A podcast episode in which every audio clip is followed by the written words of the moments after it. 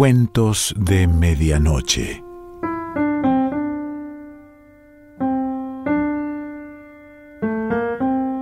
El cuento de hoy se titula Nastagio de los Onesti y pertenece a Giovanni Boccaccio.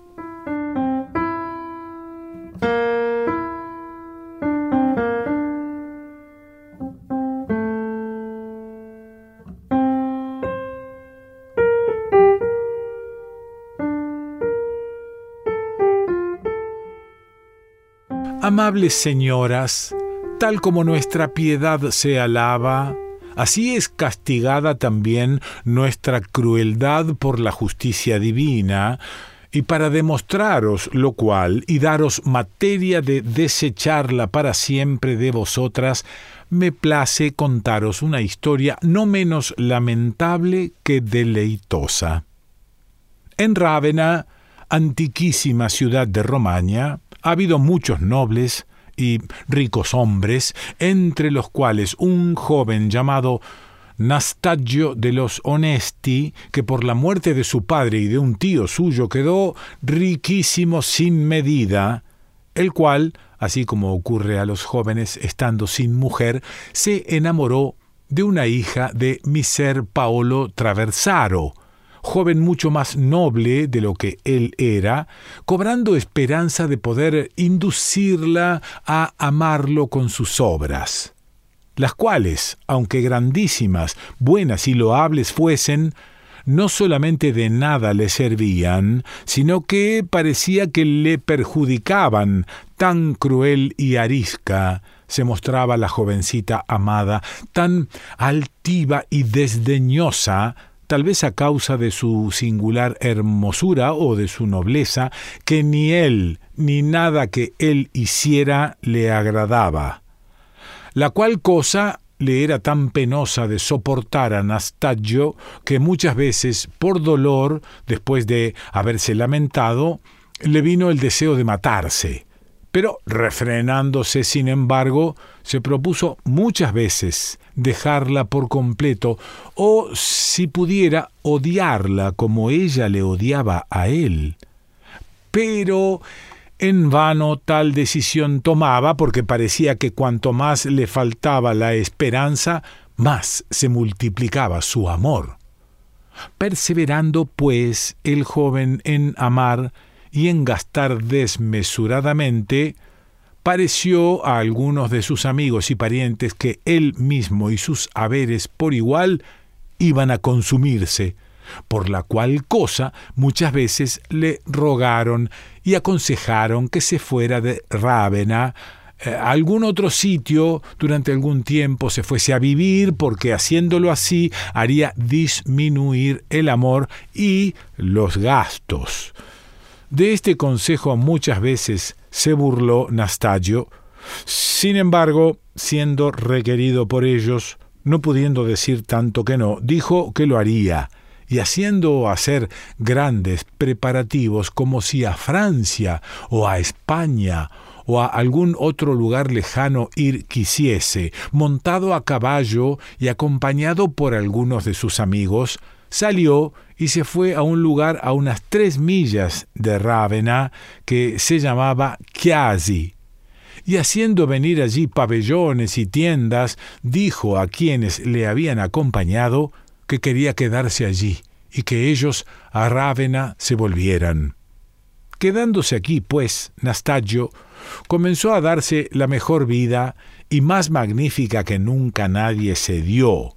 ahora a estos y ahora a aquellos, invitando a cenar y a almorzar como acostumbraba.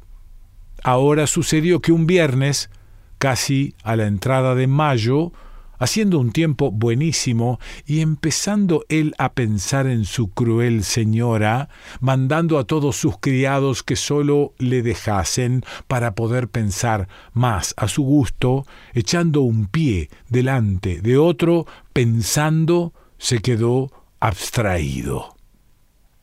Y habiendo pasado ya casi la hora quinta del día, y habiéndose adentrado ya una media milla por el pinar,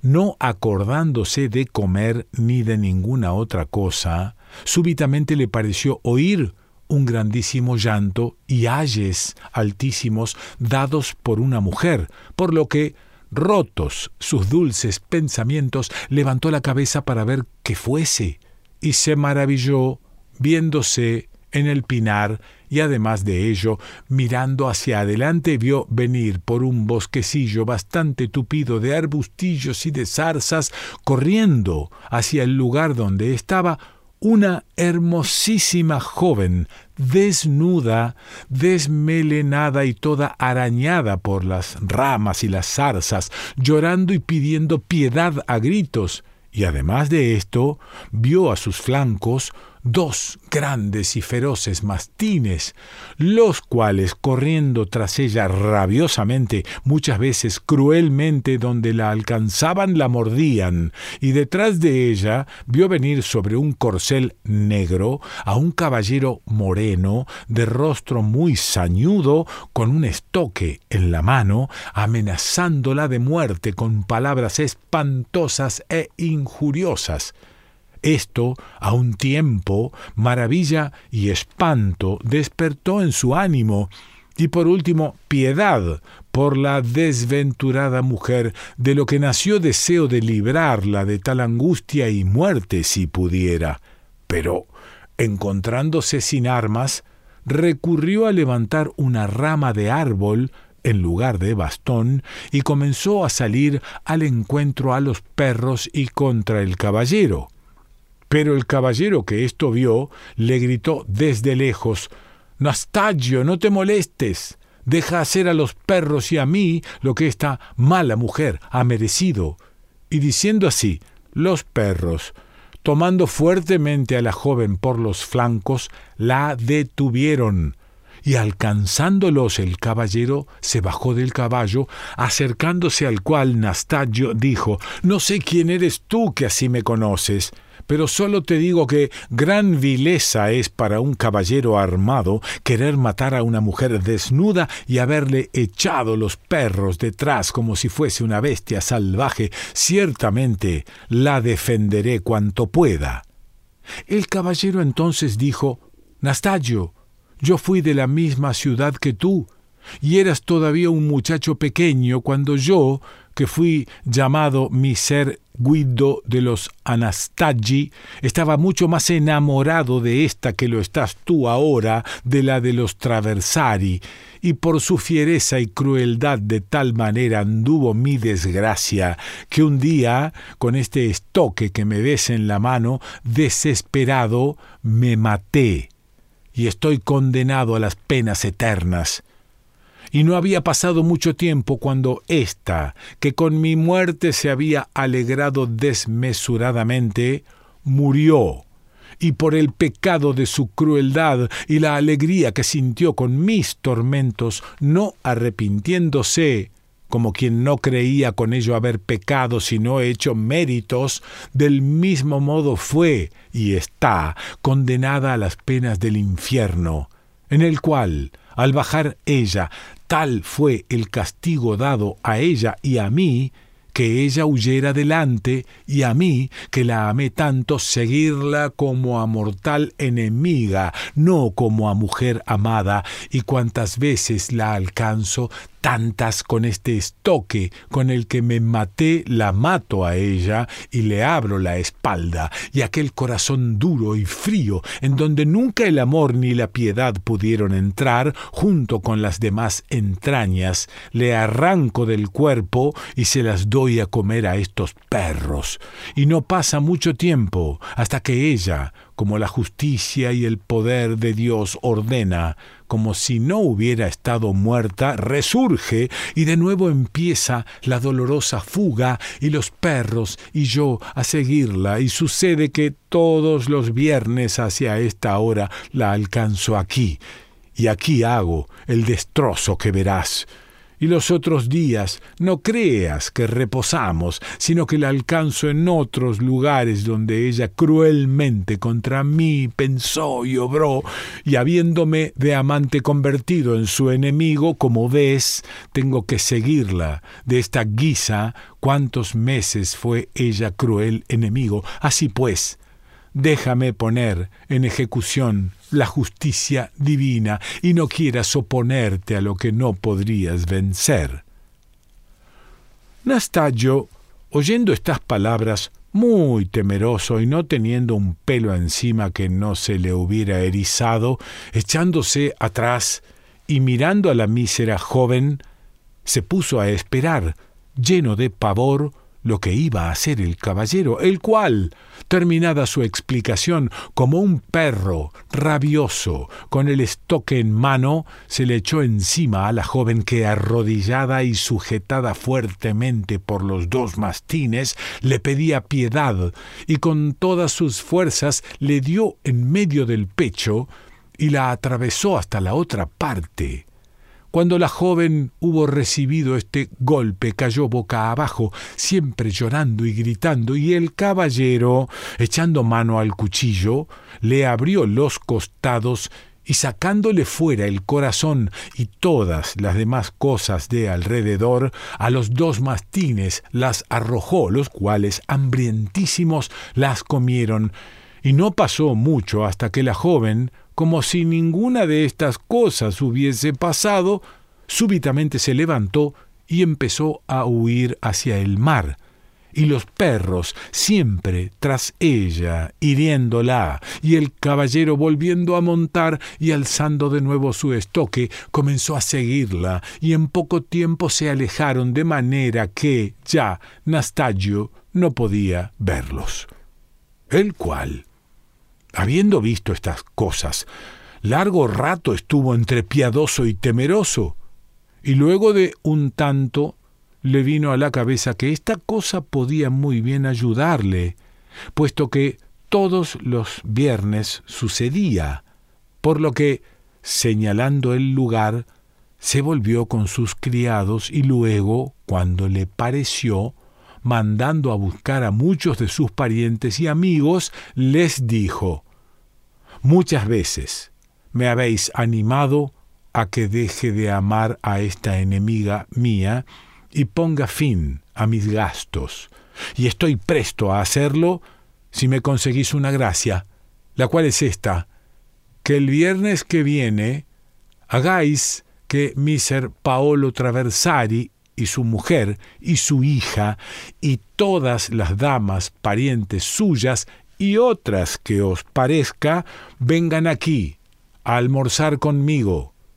Lo que quiero con esto lo veréis entonces. A ellos les pareció una cosa bastante fácil de hacer y se lo prometieron, y vueltos a Rávena, cuando fue oportuno, invitaron a quienes Nastallo quería, y aunque fue difícil poder llevar a la joven amada por Nastallo, sin embargo allí fue junto con las otras. Nastallo hizo preparar magníficamente de comer e hizo poner la mesa bajo los pinos en el pinar que rodeaba aquel lugar donde había visto el destrozo de la mujer cruel, y haciendo sentar a la mesa a los hombres y a las mujeres, los dispuso de manera que la joven amada fue puesta en el mismo lugar frente al cual debía suceder el caso. Habiendo, pues, venido ya la última vianda, he aquí que el alboroto desesperado de la perseguida joven empezó a ser oído por todos, de lo que, maravillándose mucho todos y preguntando qué era aquello, y nadie sabiéndolo decir, poniéndose todos en pie y mirando lo que pudiese ser, vieron a la doliente joven y al caballero y a los perros, y poco después todos ellos estuvieron aquí entre ellos. Se hizo un gran alboroto contra los perros y el caballero, y muchos a ayudar a la joven se adelantaron, pero el caballero, hablándoles como había hablado Anastasio, no solamente los hizo retroceder, sino que a todos espantó y llenó de maravilla, y haciendo lo que la otra vez había hecho, cuantas mujeres allí había, que bastantes habían sido parientes de la doliente joven y del caballero, y que se acordaban del amor y de la muerte de él, todas tan miserablemente lloraban como si a ellas mismas aquello les hubieran querido hacer. Y llegando el caso a su término, y habiéndose ido la mujer y el caballero, hizo a los que aquello habían visto entrar en muchos razonamientos, pero entre quienes más espanto sintieron estuvo la joven amada por Nastallo, la cual, habiendo visto y oído distintamente todas las cosas, y sabiendo que a ella más que a ninguna otra persona que allí estuviera tocaban tales cosas, pensando en la crueldad siempre por ella usada contra Nastallo, ya le parecía ir huyendo delante de él, airado, y llevar a los flancos los mastines. Y tanto fue el miedo que de esto sintió, que para que no le sucediese a ella,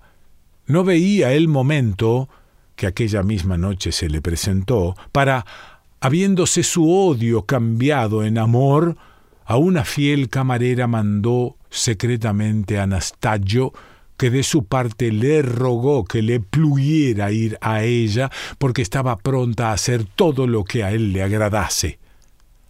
Nastallo hizo responderle que aquello le era muy grato, pero que, si le placía, quería su placer con honor suyo, y esto era tomándola como mujer. La joven, que sabía que no dependía más que de ella ser la mujer de Nastallo, le hizo decir que le placía, por lo que, siendo ella misma mensajera, a su padre y a su madre dijo que quería ser la mujer de Nastallo, con lo que ellos estuvieron muy contentos, y el domingo siguiente Nastallo se casó con ella, y, celebradas las bodas, con ella mucho tiempo vivió contento. Y no fue este susto ocasión solamente de este bien, sino que todas las mujeres ravenenses sintieron tanto miedo que fueron siempre luego más dóciles a los placeres de los hombres que antes lo habían sido. Giovanni Boccaccio.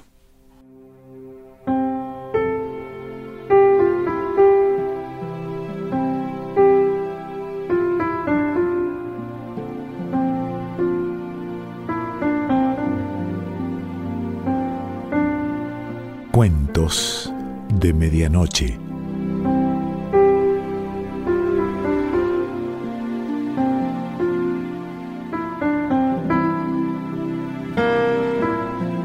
Selección Pancho Mondino. Idea y lectura Quique Pessoa.